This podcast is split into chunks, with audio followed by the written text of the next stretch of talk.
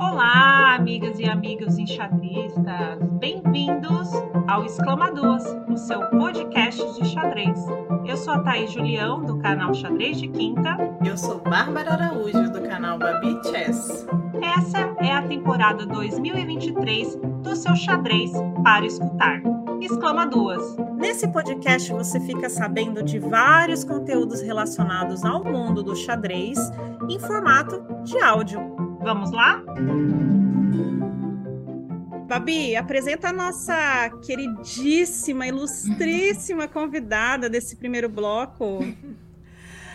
Hoje, o Exclamadores Podcast está recebendo nada mais, nada menos que a mestre nacional Gabriela Feller, ou simplesmente Gabi Feller, né? Como a gente conhece. uma das mais fortes jogadoras da atualidade, tanto em sua categoria sub-20 quanto em nível nacional. Ela também é professora de xadrez e atualmente é a nossa queridíssima TikToker do chess.com PT. Tudo bom, Gabi? Tudo ótimo, Babi, Thaís. Boa noite, pessoal que está assistindo. Muito obrigada pelo convite. Para mim é uma alegria enorme estar aqui com vocês que fazem um trabalho lindo é, apoiando o xadrez, divulgando o xadrez feminino e que estão sempre aí fazendo vários projetos muito legais. Bom, a gente convidou a Gabi hoje, a gente poderia convidá-la para falar de milhões de assuntos, mas é, a gente quis trazê-la né, hoje para essa edição especial do podcast para falar especificamente de um projeto que ela desenvolveu que eu imagino que muitas pessoas não conhecem e eu poderia resumir em uma palavra: genial. genial. Então, hoje nós estamos aqui para falar com a Gabi sobre esse projeto que se chama Campeãs Brasileiras. Gabi, conta para gente. Sim, então, o, o projeto surgiu durante a pandemia, em 2020. Na pandemia, um grupo de jovens se uniu, que foi Jovens Talentos do Xadrez Brasileiro. Nós éramos em 16 integrantes e quatro eram meninas.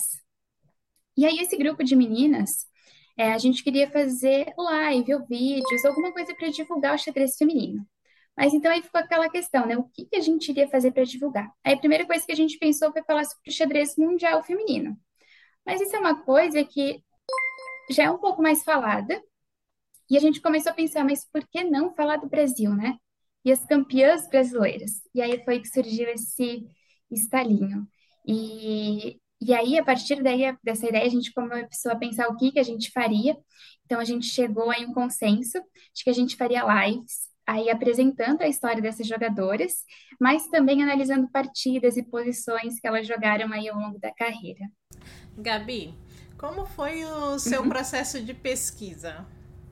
Porque eu imagino assim que não tenha sido nada fácil conseguir referências dos anos 50, jogadoras já falecidas, poucas informações disponíveis. É verdade. Essa parte foi, foi a mais difícil, eu diria assim, de pesquisa, porque realmente tinha pouca informação, por exemplo, as campeãs mundiais, você coloca o nome da jogadora no Google, aparece vários sites, é, no Wikipedia, é, em livros aparecem informações sobre elas, mas sobre as campeãs brasileiras era algo bem escasso, assim. Mas aí, felizmente, tinham alguns blogs, alguns sites que já faziam esse trabalho de divulgação de xadrez feminino antigamente, que é o caso da Thaís, da Ellen, e aí isso ajudou muito a gente. Eu lembro que, na época, eu também assistia muito as entrevistas do Felipe Eldebes, e aí lá que eu conheci, por exemplo, a Tatiana Hattico, a própria Thaís, foi a primeira vez que eu tinha visto a, a Tatiana Duarte. Então, vários brasileiros, né, que faziam projetos oportunizaram a gente conhecer um pouco mais sobre a história dessas jogadoras. Mas aí, falando das jogadoras mais antigas, tinha esse problema. Algumas já eram falecidas, ou algumas hoje em dia têm 80 anos, como é que a gente ia entrar em contato com elas, né? Então, por exemplo, é, eu tenho contato com a Regina, então através dela eu, eu descobri alguns familiares e aí entrava em contato com os familiares. Então, por exemplo, com a Palas, eu conversei com a irmã dela. A Lígia é, Carvalho, a gente conversou com o Herbert Carvalho, que é o irmão dela. E teve uma que acho que essa é a melhor, que é a Ivone Moisés. Quando eu vi o nome, eu, eu pensei assim, nossa, eu tenho um amigo com esse nome, que é o senhor Elias Moisés. Mas na hora, assim, eu falei, ele nunca comentou, ninguém nunca falou, não deve ser parente. Aí, meses depois, num torneio, eu perguntei para ele: o senhor tem uma irmã que joga xadrez, que é campeã brasileira? Ele tem. Eu falei: como que o senhor não me conta uma notícia dessa? e aí foi muito legal, porque então ele começou a contar, sabe? Como que ele era. joga até hoje, né? Ele é Joga até super hoje. presente nos torneios. Sim, e aí ele começou a contar como que era a experiência, como que ela treinava, como que era ele indo nos torneios acompanhar, e aquela seleção das Olimpíadas, conhecer as, as outras jogadoras.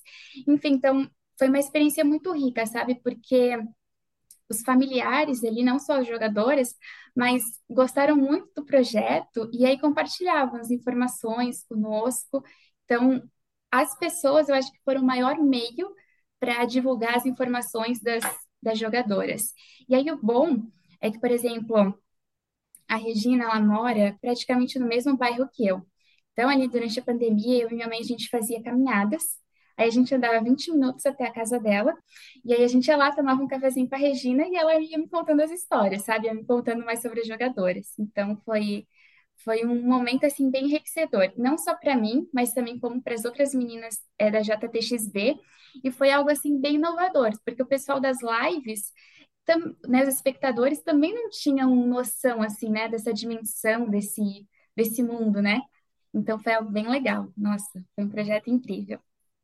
Não, eu falo por mim, né? Porque dizem por aí que eu sou a pessoa que entende xadrez feminino. E eu fiquei chocada, porque muitas das informações que você conseguiu reunir justamente com esse processo, né, de ir em busca dos familiares, de ir tentando realmente sair daquela informação rasa, né? Claro, você consegue saber onde cada uma nasceu, data, né, data, local, aquela coisa bem basicona, mas mais essa história mesmo. Isso acabou se perdendo, né? Eu Sim. conheço a história de pouquíssimas, me senti honrada de ser citada pela primeira vez na minha vida ao lado de Tatiana Hatk e Tatiana Duarte, né? Assim, acho que é o único momento da minha vida no xadrez onde eu estive do lado dessas duas jogadoras em uma frase. Agradeço. Mas a questão é essa, né? É muito difícil ter esses registros. É, esses registros que vão além, por exemplo, de fotos, né? E dados básicos. Então, eu imagino que deve ter sido incrível. E justamente por isso eu fiquei assim, chocada. Falei, caramba, como é que ela conseguiu fazer isso? E eu imaginava que tivesse sido por aí mesmo, sabe? Um processo mais artesanal, de ir em busca, de ligar.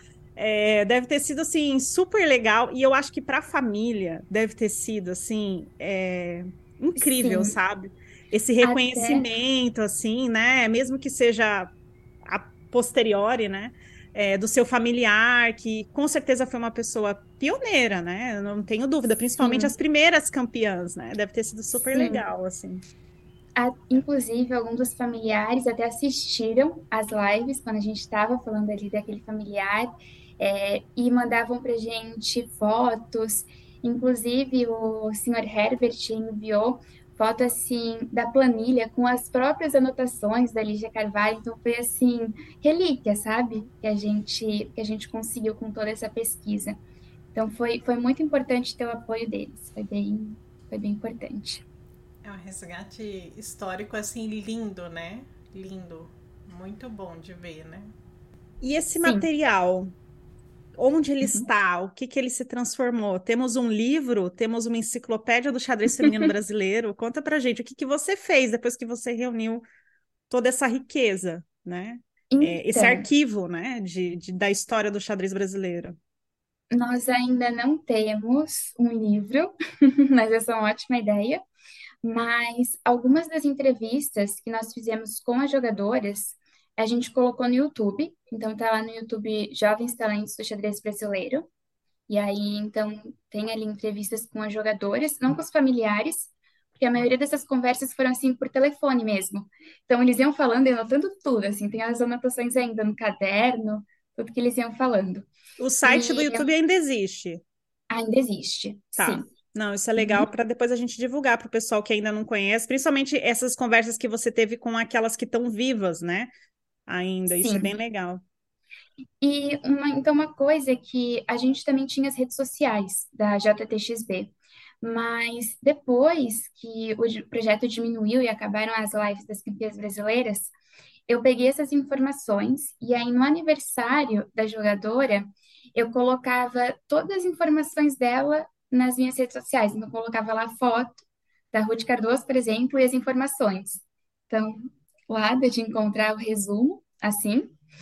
E todo esse material eu pude utilizar depois em aulas, o que foi muito legal, porque, nossa, principalmente, eu tenho dou aula aqui para um grupo de meninas da cidade e elas ficam encantadas, assim, com as histórias, com os jogadores, porque é algo muito novo.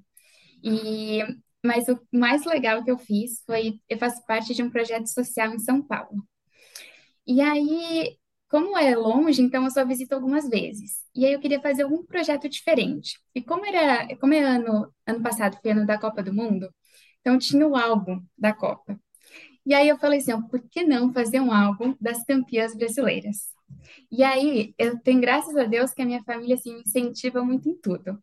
Aí a gente confeccionou à mão o albinho das campeãs brasileiras.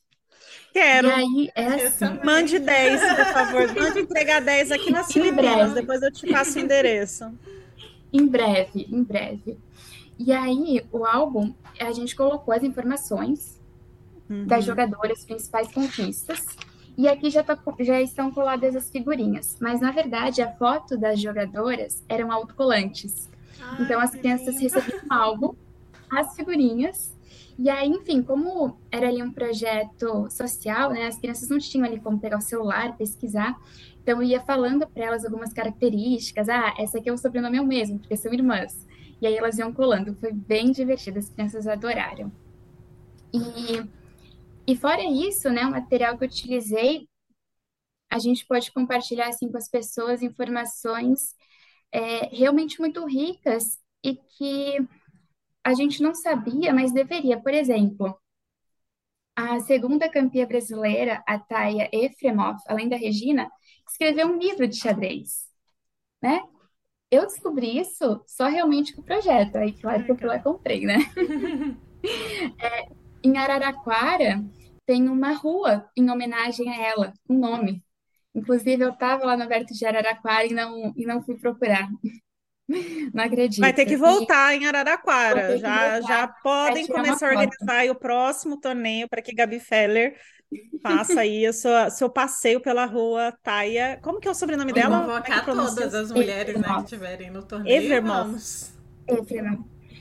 E essa, inclusive, é a única jogadora que nasceu fora do país, né? Nasceu na Ucrânia e aí veio para o Brasil e foi uma das pioneiras, inclusive, de xadrez escolar. Uma das poucas informações que tinha na internet, pelo menos, era essa, né? Ela era pioneira de xadrez escolar em Araraquara.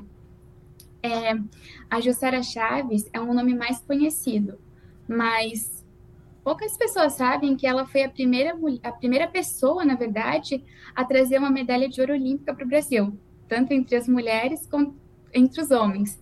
Então, assim, uma informação mais valiosa que a outra, sabe? Então, foi bem, foi bem especial, assim. Vanessa Feliciano, com duas normas de WGM. Então, foi, foi um projeto muito bonito mesmo. É, isso que você está falando é verdade, assim, acho que tem muito desconhecimento, né? É, não por má fé, digamos assim, não porque as pessoas não querem saber, mas é porque realmente uhum. é difícil é, organizar essa informação, né? e disponibilizar ela. Acho que a internet com certeza é uma ferramenta que ajuda muito, né? Imagino que se fossem outros tempos, por exemplo, conseguir esses contatos correlatos, né? Ou sejam, pessoas que eram relacionadas, é, seria praticamente impossível. Você o quê? buscar numa lista telefônica, né? Uhum. Assim, vamos ver quem que tem o sobrenome aqui igual, tal. Ia ser um processo Papel muito mais, né? detetive, né? mais Exatamente. Um esforço maior, né? Mas eu acho que ainda assim, com todo, toda a vontade que Gabi Feller estava, ela encontraria um meio. ela gente... é aluna de Regina Ribeiro, né? É, é a pessoa que foi ali Querendo... cultivada na, na no, no, grupo de Regina Ribeiro, não se espera menos, né? Quem conhece Regina sabe que o negócio é sério. Que mulher Sim, aqui inclusive... que quando tá empenhada não, não consegue, né? É verdade, é verdade. E ah, falando ali dos familiares, né? Eles, eles, ah, eles ficavam assim surpresos de uma maneira positiva, porque realmente era uma, é, foi uma forma de é, de valorizar né, o trabalho que esse familiar fez. As próprias jogadoras né, ficaram surpresas quando ah, a gente quer fazer uma entrevista, a gente está fazendo lives divulgando suas partidas, porque é uma forma de você valorizar né, todo o esforço, o trabalho, a trajetória é, dessa jogadora. A Palas, inclusive, é mineira, mas a Regina convidou ela para jogar por Blumenau. Já tenho sorte por isso, né? Porque na, joguei em equipe com Regina Ribeiro, Joara Chaves, Paula já passou por aqui. E aí, quando eu estava pesquisando, dizia que no parque aqui de Blumenau tinha um tabuleiro no chão com o nome dela, com uma plaquinha em homenagem. Aí lá fui eu atrás, não é que tinha? Tem até hoje. um tabuleiro no chão. Nunca tinha visto. com a plaquinha, em homenagem à jogadora de xadrez Palas Atenas. Olha, Incrível, assim. Sim, foi de arrepiar. Assim, falei, meu boa, Deus, eu estava né? aqui e eu não sabia. Só coisa boa. Sim. Você já falou. É... Bom, diga, Babi, desculpa. Você já falou bastante aí da importância, né? Mas o que você destacaria, assim? É claro que é um trabalho, assim, de extrema importância, né? Para para a comunidade do xadrez, não só a feminina, mas toda, né, a comunidade do xadrez brasileiro. E o que, que você destaca, assim, que você acha que foi, qual a importância desse seu trabalho para o xadrez brasileiro? Uhum. Eu acho que foi muito importante, é muito importante a gente enaltecer a história dessas jogadoras, porque querendo ou não, elas foram as nossas pioneiras, né? Então, muito motivo que a gente está aqui hoje foi por causa delas, né? Foi porque alguém começou esse trabalho, se empenhou e foi ali no meio dos homens e começou a jogar xadrez. Então, eu, é muito importante, né, valorizar o trabalho dessas jogadoras, mas também entender quem foram as nossas predecessoras, né, conhecer a, a, a história das nossas antepassadas. Então, acho que por isso que é tão importante. Muito bem. Incrível, Gabi. Eu, enfim, não tenho mais o que dizer, além de, de tudo que eu já disse, né?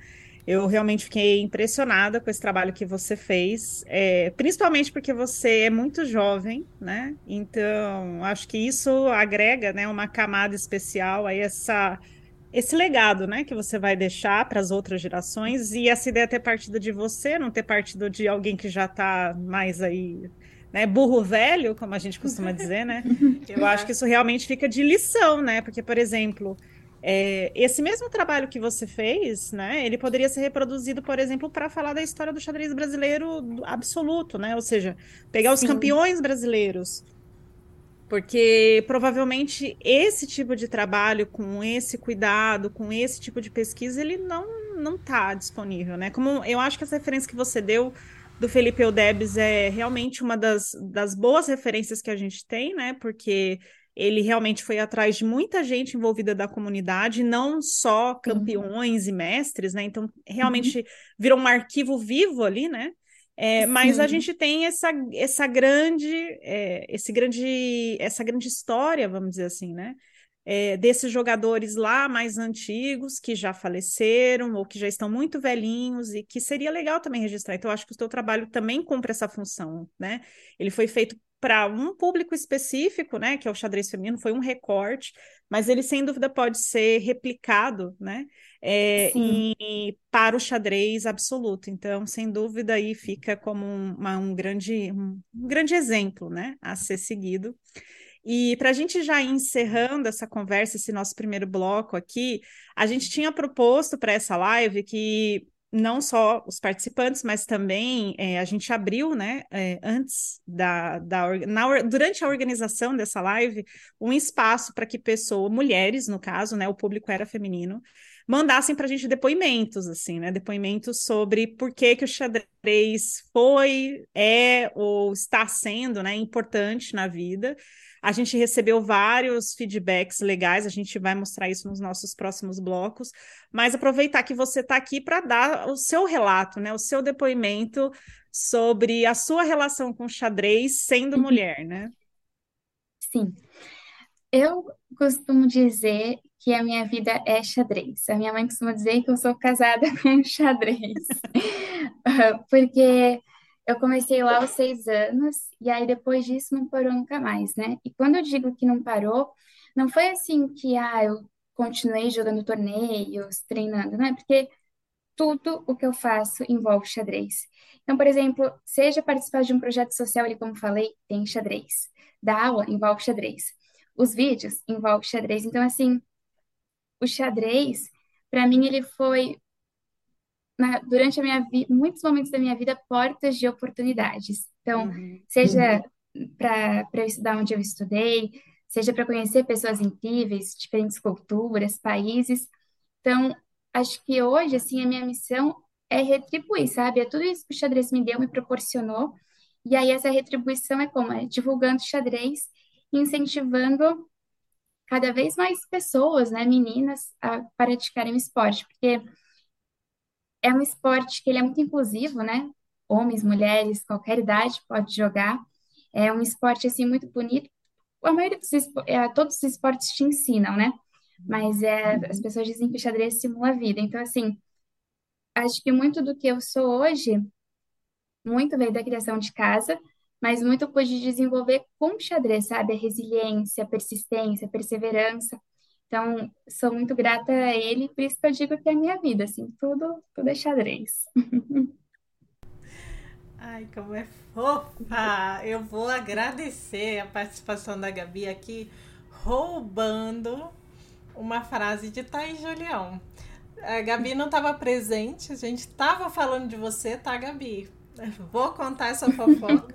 Eita, meu Deus. É... Assim, o Thiago, o problema é que tem vídeo, né? Então vou ter que pegar uma coisa aqui e fugir, né? É, a gente tava numa conversa no grupo de trabalho que do é, da Liga Brasileira de Xadrez Feminino e a gente estava numa conversa e Thaís Julião disse é, porque o trabalho da Gabi tem que ser enaltecido e etc. E eu fico muito com o coração quentinho. Não exatamente assim que Thaís falou, mas vou tentar reproduzir. Com o coração quentinho da gente estar tá podendo passar o bastão pra Gabi, né? Porque aí a Thaís até foi bem mais radical, assim, ela falou porque eu não sei se vocês sabem, mas eu vou morrer. e aí a gente também, né? Eu também vou morrer, me incluir. É bem minha cara falar uma coisa dessa. Eu não sei se vocês não sabem, mas eu vou morrer, eu vou né? Morrer. Na verdade, todo mundo. Então, né? como, é. como a gente vai morrer, a gente precisa realmente ir passando o bastão. E assim, a gente está muito feliz de saber que tem pessoas como você que estão no início da vida aí, Gabi, e fazendo esse trabalho tão bonito pelo xadrez. Obrigada. eu, eu que fico feliz, assim, de ter pessoas como vocês para me inspirar. Como eu falei, né, a pesquisa, muitas informações só foram possíveis porque um dia alguém foi lá e começou um trabalho de divulgação, sabe? Então, eu que fico feliz e honrada de estar aqui com vocês. Esse foi então mais um episódio da temporada 2023 do Exclama Duas Podcast. Se você tem uma marca, serviço e quer ver ela divulgada aqui com a gente, não deixe de escrever exclamaduaspodcast@gmail.com. Você também pode entrar em contato com a gente pelas redes sociais. O perfil do Instagram é exclamaduaspodcast. A gente se vê no próximo episódio, Babi? Sim, logo, logo tem mais.